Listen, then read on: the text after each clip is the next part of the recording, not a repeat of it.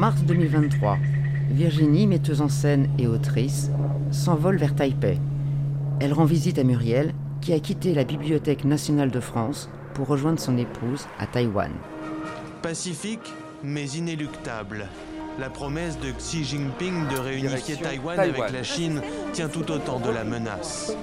À l'occasion de l'anniversaire de la révolution de 1911, qui a fondé la République de la production mondiale de semi-conducteurs. Le bureau français de Taipei réitère l'importance de la paix dans le détroit de Taïwan. Quelques heures après le tremblement de terre, des équipes de sauvetage s'affairent au milieu des débris.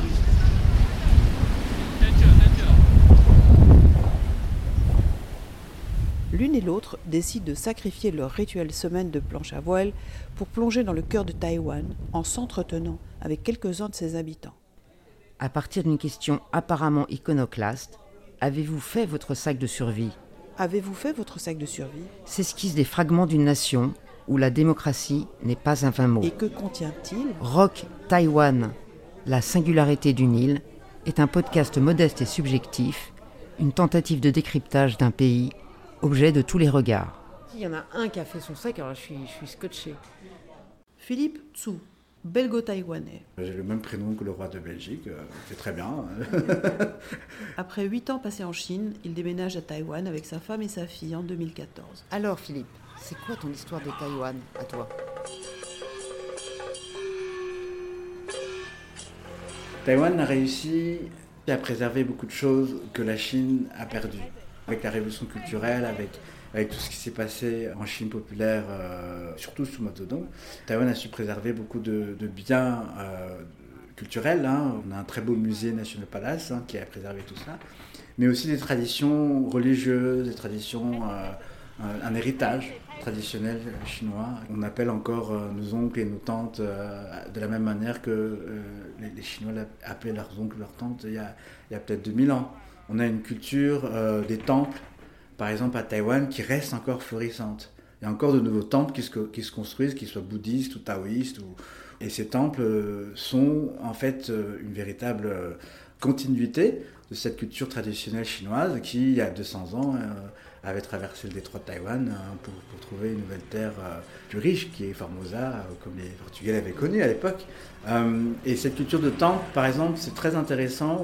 on arrive à, a aussi trouvé euh, des cultures de spectacle, des troupes de marionnettes et des troupes d'opéra taïwanais. Euh, il y, a quelque chose comme 300-400 troupes de marionnettes encore traditionnelles taïwanaises qui se produisent à travers l'île. Elles se produisent surtout dans des festivités religieuses propres à des temples particuliers de Taïwan. Et donc quand, un temple a son dieu qui fête son anniversaire, bah, il va inviter euh, une troupe de théâtre d'opéra taïwanais. Ils vont, chanter pendant trois nuits, trois soirs, et ça se trouve, il n'y aura personne devant, devant eux pour jouer, mais ils jouent pour les dieux. Donc c'est très, c'est une, extrêmement belle image hein, quand on entend ça.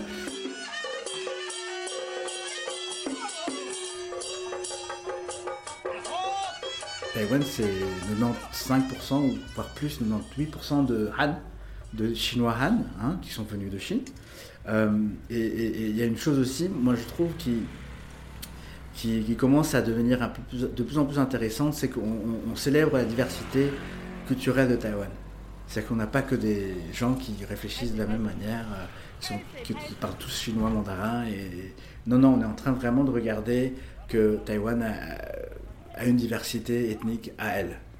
Alors il y a des théories qui disent que les Austronésiens taïwanais, les aborigènes pardon, taïwanais, euh, ont des cultures et des langues qui prédatent euh, celles des Maoris, celles des, aborigènes d'Australie, euh, et qui ont des ressemblances aussi avec les aborigènes de, de Papua-Nouvelle-Guinée.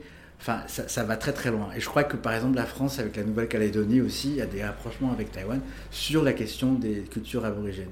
Parce qu'il y a vraiment des liens dans la langue, en archéologique, entre ces, ces, peuples-là. C'est-à-dire qu'ils ne parlent pas la même langue, ils utilisent tous l'anglais pour se communiquer entre eux, mais quand ils jouent de la musique, ils se rendent compte que leur musique vient de la même origine, ou quelque part il y a une origine commune. Et quand on voit ça, et donc entre le Madagascar et les îles de Pâques, et, au milieu il y a Taïwan, il y a la, Nouvelle-Zélande, etc., que ces cultures ont des ancêtres euh, musicaux et linguistiques, ou on va dire euh, des, origines culturelles en fait ou musicales communes. C'est d'une humanité tellement riche et, la, théorie comme quoi euh, les aborigènes taïwanais sont, enfin prédatent les autres cultures des îles du Pacifique, eh ben, c'est quelque chose qui mérite d'être plus connu.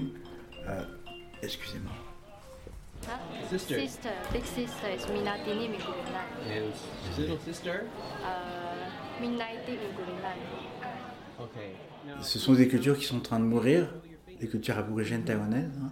Euh, il y en a plusieurs. Hein. Il, y en a, il, y a, quelque chose comme 16 ou 21 cultures différentes aborigènes. Euh, et à chaque fois qu'on parvient à en découvrir une, on, on se rend compte qu'ils ont une, une philosophie euh, proche de la nature qui respecte aussi beaucoup ce que leur dicte la nature. Et encore une fois, ça revient à toute la question du changement climatique. Euh, je crois que l'homme moderne s'est tellement éloigné de la nature qu'il il a bousillé complètement. Alors que quand on va dans, certaines tribus, euh, dans des campagnes taïwanaises, on voit qu'ils ont un respect qui reste là de la nature et qui est admirable et qui mérite d'être exploité entre guillemets pour que justement la prochaine génération puisse mieux comprendre que cette terre elle est, unique. Quoi. Il y a des politiciens, des élus aborigènes qui représentent leur tribu ou leurs ethnies euh, au Parlement, donc aux, législatives UN, et qui choisissent euh, d'écrire en, alphabet romain leur langue, leur, leur nom, pardon, et pas en chinois. Précédemment, ils avaient des noms sinisés. Je crois que par exemple la porte-parole du gouvernement est une aborigène et, elle, a, un nom euh, écrit en, pas en mandarin, enfin pas en chinois, en caractère chinois, mais en, lettres romanes. I don't know. Virginie. Virginie. Oui. Ah, Vous savez que Taïwan a une des diversités, une des biodiversités les plus incroyables au monde. Euh, je crois qu'il y, a un oiseau migratoire qui vient euh, depuis des milliers d'années euh, et qui se pose sur la côte ouest, à côté de Tainan. Et, qu'il y en a quelque chose comme 2000, 2000 euh, spécimens dans le monde qui restent. Donc il y a des choses comme ça à Taïwan et, il y a une énorme, énorme diversité de papillons à Taïwan aussi. Et tout ça, en fait, les Taïwanais en soi ne le savent pas forcément aussi bien que beaucoup de biologistes qui viennent nous rendre visite.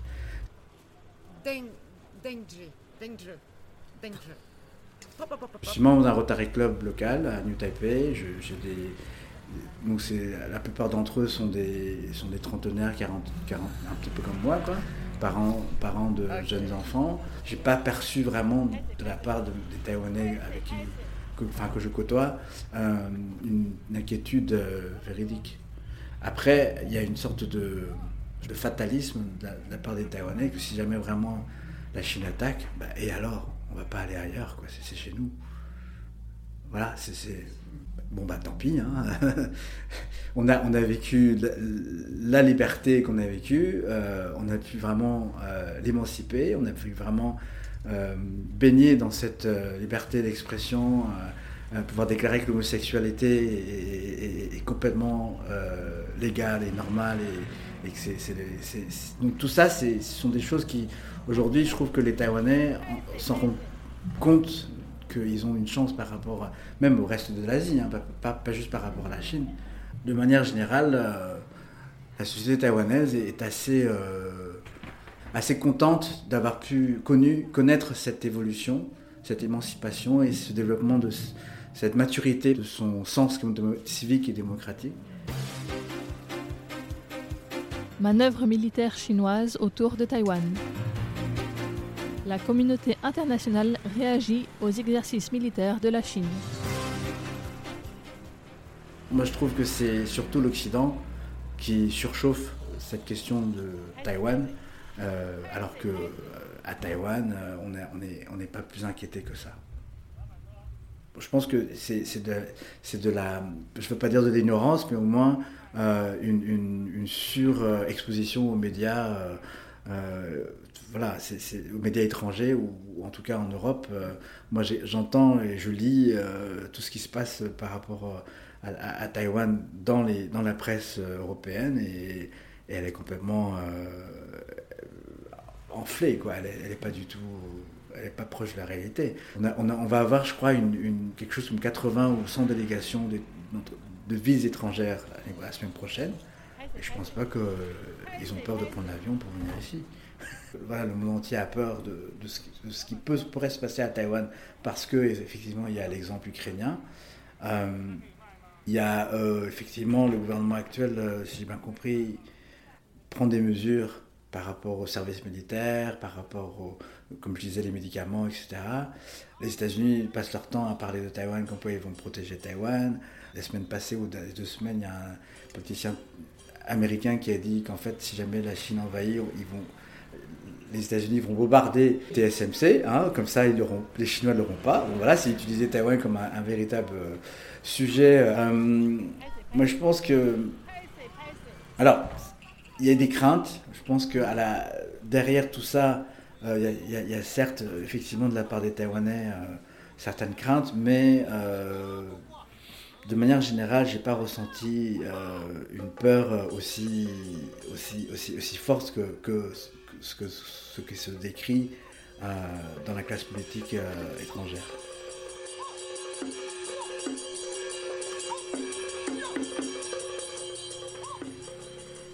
Je pense que préparer l'avenir de Taïwan, c'est un petit peu spéculé, effectivement, là, on doit l'avouer.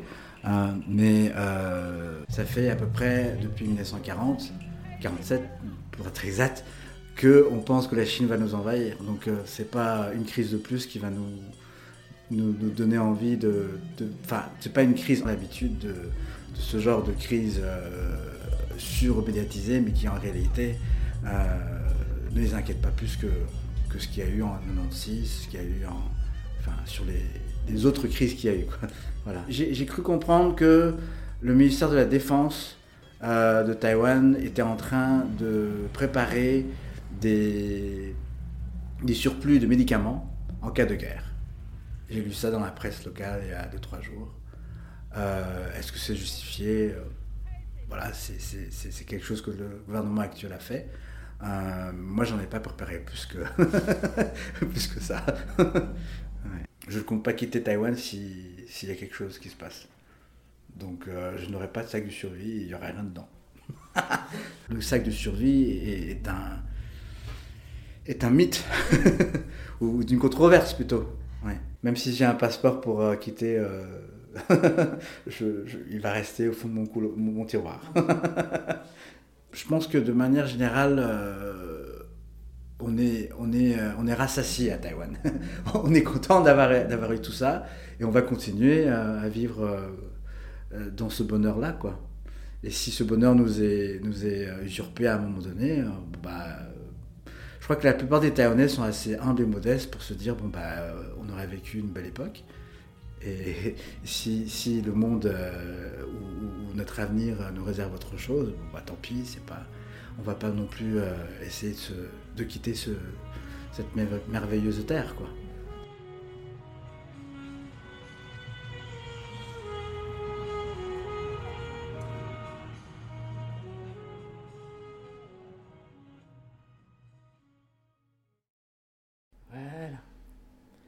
Vas-y, envoie la vidéo oui, oui. Attends, faut juste que je mette du son.